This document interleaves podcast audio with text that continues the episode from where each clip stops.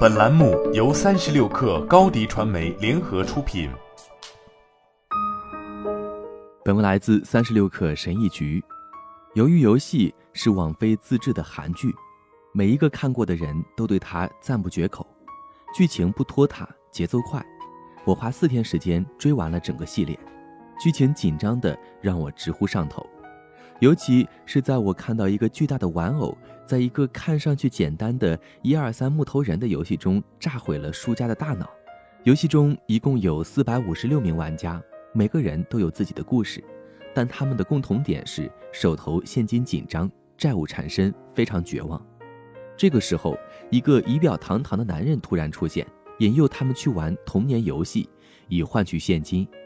赢了钱后，邀请他们参加一个规模更大的比赛。赌注为四百五十六亿韩元。问题一：好奇害死猫。由于游戏的主角程启勋发现自己就处于这样的境地，在被一帮高利贷暴徒殴打后，他被迫签下一个肾脏移植合同来偿还他无法负担的贷款。现在向你提出一个问题：如果你债务缠身，处于生死关头，在这个时候，一个神秘男子告诉你，如果参加一些儿童游戏。就可以解决现在的难题，你会怎么做？在这一点上，我们和齐勋一样，因为我们会对这个以玩儿童游戏为幌子就可以改变生活的机会非常好奇。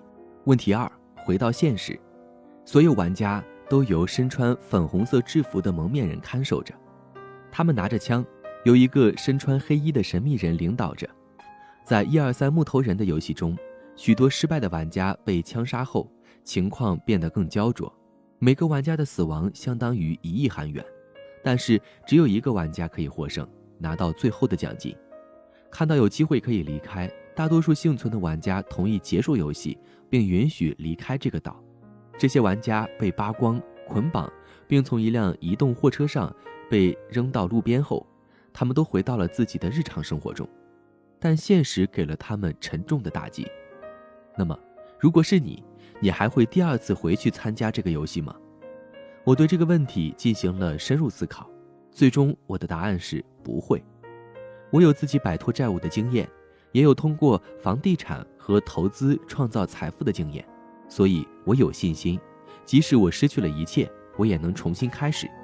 这里有八个小妙招，可以教你如何摆脱债务。一，不要把自己封闭起来。对那些愿意向你伸出援手的朋友敞开心扉，他们会为你提供精神支持，或许是能够答疑解惑的小伙伴。不要自己把这件事闷在心里，也不要太过傲娇或羞于面对现实情况。二，与债务处理公司或财务顾问或者是会计师取得联系，你需要有人帮助你制定一个可操作的还款计划，并协助你处理一些债务。三。如果你的债务利息很高，比如信用卡，将信用卡额度设置为最低，并开始先还清利息最高的那张卡。